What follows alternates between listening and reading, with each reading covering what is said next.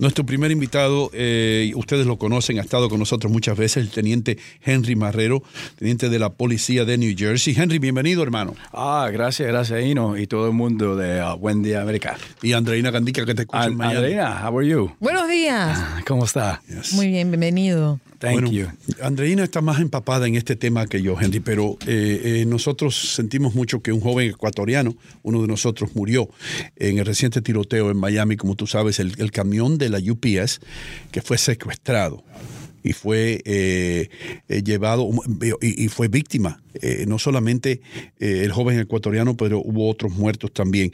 Que Henry Marrero, director de ese problema, si te hubieran asignado a ti a eso. Henry Marrero, eh, secuestraron un camión del UPS, hay un rehén dentro que es el chofer. ¿Qué hubiera hecho Henry Marrero? Well, uh, you know, no es tan fácil decir eso así como, eh, vamos en ese momento, vamos, you know, Henry, tú eres el director de esto y vamos a hacer esto y lo otro. Lo que pasa es que la llamada entra de, de una persona frántica.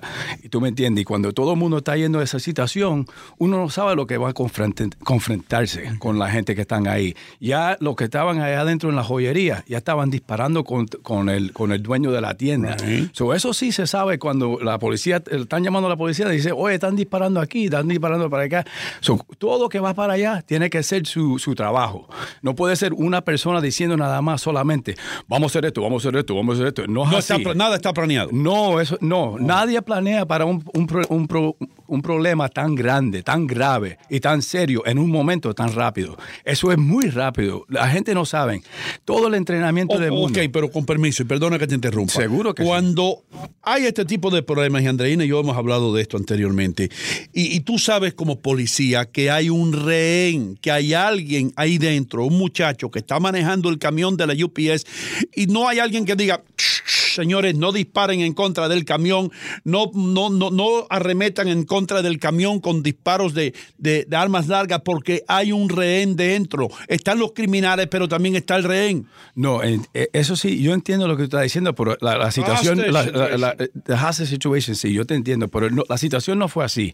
Ellos estaban ya disparando. Sí. Ellos cogieron el camión and they took it and they, and they Se took fue. off. Se fueron, Por pero estaban carretera. disparando también cuando estaban, eso es lo que dicen. Tú sabes, todo el mundo tiene su historia, la historia no ha salido completamente porque todavía está ah, eh, abajo de investigación, ¿tú me entiendes? Pero, este, ¿cómo te digo? Eh, todo entrenamiento en este mundo no te va a llevar en ese momento. Yo no sé cuánta gente se levantan todos los días a ponerse un chaleco de bala para ir a ayudar a toda la gente de la comunidad que no conocen. ¿Tú me entiendes?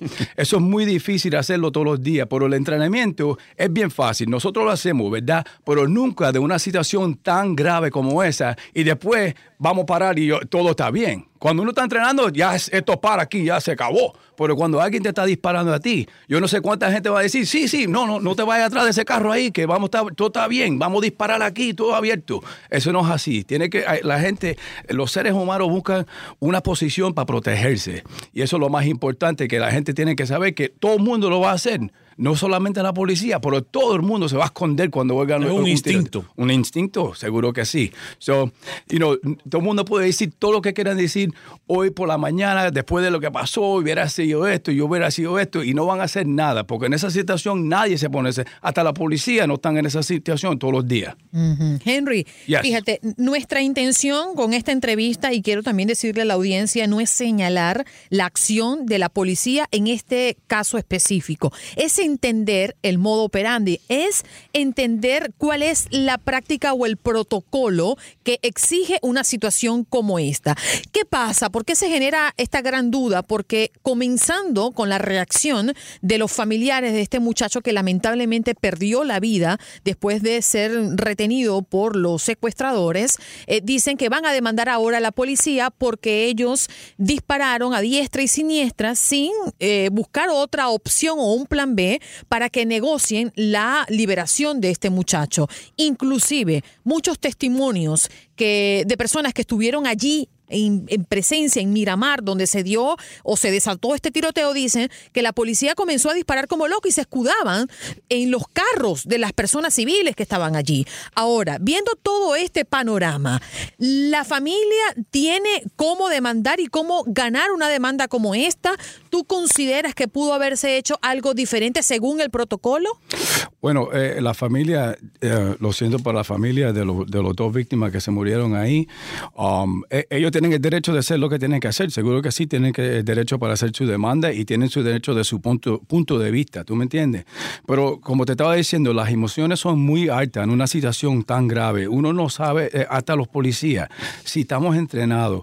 es una cosa que en el momento tú no sabes lo que tú te vas a confrontar. Y esa es la diferencia. La gente no hay una manera de decir, sí, lo podían hacer así, lo podían hacer así, eh, de una manera que ah, más suavecito. no, los, dos criminales que estaban en ese camión son criminales de muchos años, desde los 90 están arrestando a estos hombres.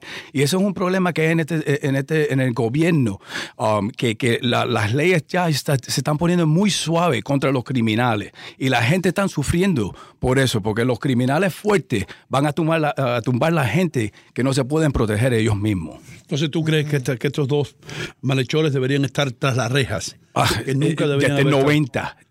los arrestaron ya con armas, con, ah, ah, que, que asaltaron dos o tres gente. Pero eso de muchos años, desde los 90, están cometiendo los mismos crímenes y están en la calle. Tenemos que hacer algo, mi gente. Yo sé que you know, eh, eh, le pueden dar todos los, decir que la culpa de todo el mundo, de la policía, de todo el mundo, pero también los criminales están en la calle haciendo lo mismo y nadie lo está parando. Perdón, Henry, que yo sea tan incisiva y que reitere la pregunta. pero, por ejemplo, voy a, voy a girarte la tortilla. Quizás un altoparlante una bocina eh, para comunicarse directamente, porque ya la situación se había parado eh, en, un embotellamiento, ya no tenían salida, ellos estaban trancados dentro de los carros porque no podían seguir avanzando con el camión en el momento que se desató este tiroteo en el lugar donde murieron estas dos personas inocentes. Quizás un parlante, una vía para comunicarse. Yo sé que ellos venían disparando desde atrás, pero la gente lo que dice es que no se agotaron todos los recursos. ¿Tú qué opinas? Y, uh, again, como te dije la, última vez, es, una cosa que nosotros no estábamos ahí, no se sabe lo que estaba pasando, si ellos estaban comunicando, gritando. Cuando uno, cuando un policía sale del carro y dice, stop, freeze, mm. no dispare, no haga esto, no haga lo otro, estamos gritando. Uh, eh, eh, no estás atrás, no, no, vas a coger la bocina y decir, uh, please stop shooting at us, ¿tú me entiendes? Es una cosa que, que, sí, yo entiendo lo que tú estás diciendo, pero, como te digo, cuando ya una, un criminal te, te, te punta la la, pistola a, ti o, cualquier persona tienen que pasar, parar el, el, el, agresivo, you know, the aggressiveness, el, agresivo. Para parar, tú estás entrenado para parar ese ataque. Sí, porque eh, pueden matar mucha más gente. Ahora, si tú los dejas ahí y, ponen a disparar a todos los carros, ¿qué pasa? ¿Cuánta gente hay en esos carros? Tú mencionas mucho más gente. Entonces, lo que tú me estás diciendo es que aunque dos personas inocentes murieron en este incidente, posiblemente más hubieran muerto si se hubieran tomado medidas más cautelosamente. Eh, en el momento, como te digo, todo el mundo tiene los emociones muy, muy altos. Hasta los criminales están agitados, ya están disparando. Ya dispararon desde la tienda y está ahora, le cito un chase de, de 25 millas. Ya el corazón de ellos está a explotar. Ya, ya, la adrenalina. La adrenalina está, lo tiene todo el mundo ah, en una posición que no sabe lo que van a hacer. So, eh, yes. Me gustaría que me explicaras un poco, ya que tú conoces más ah, del sistema a profundidad, ¿por qué no existió quizás la, la paralización de los semáforos? Eh, un, trabajo en conjunto con quizás un bloqueo con, con otro, otras patrullas, porque lo que nosotros vimos durante el recorrido es que parecía una caravana. Adelante iba el camión de GPS y atrás iban todos los carros como siguiendo. O sea, ¿por qué no hubo un bloqueo, una intersección, un operativo mucho más efectivo? A mí me pareció que duró mucho tiempo todo, esta, todo, este, todo este evento. ¿Qué, opinas tú? A, veces no hay tiempo para hacer el bloque, pero también el bloque tiene, tiene que tener una vía de, de, escaparse. los policías no pueden poner los dos carros al frente de un carro para que el carro choque contra ellos y mate a cualquiera. ¿Tú me entiendes? O eso, Esos bloqueos son eh, de película también. En la película se ve. Eso es de, película que pone todos los carros ahí. ¿Tú me entiendes? Um, eh, sí, y eran muchos carros. Dicen que eran como 40 carros uh, que o- 18 policías dispararon y uh, más de 200 balas ahí en, en esa área.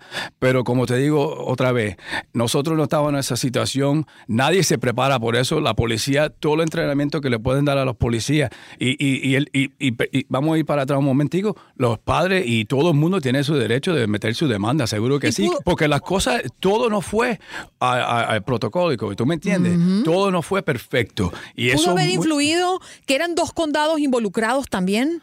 ¿Cómo? Porque era el condado de Miami-Dade y el condado de Broward durante sí, todo. o sea, eh, con- sí, sí, todo el mundo se ayuda en esa, esa, esa Ajá. situación, todos los departamentos se ayudan lo más lo- lo- se tienen que ayudar, ¿tú me entiendes? Porque Claro. un departamento no puede hacer el trabajo completamente y de ahora tú ves que entra el FBI y entra todo el mundo a investigar, ¿tú me entiendes? ¿Existe la posibilidad, Henry, que hayan policías que hayan participado en este evento que no hayan sido entrenados para una situación así?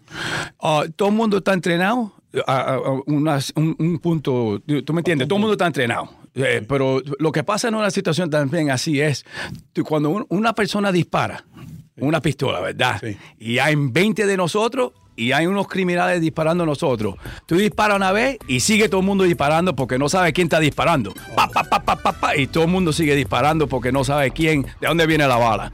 So, eso es otra cosa que también pasa. Es, es muy duro planear algo y que salga todo como en las películas. Sí. Esto no existe. No, esa es la, la vida real.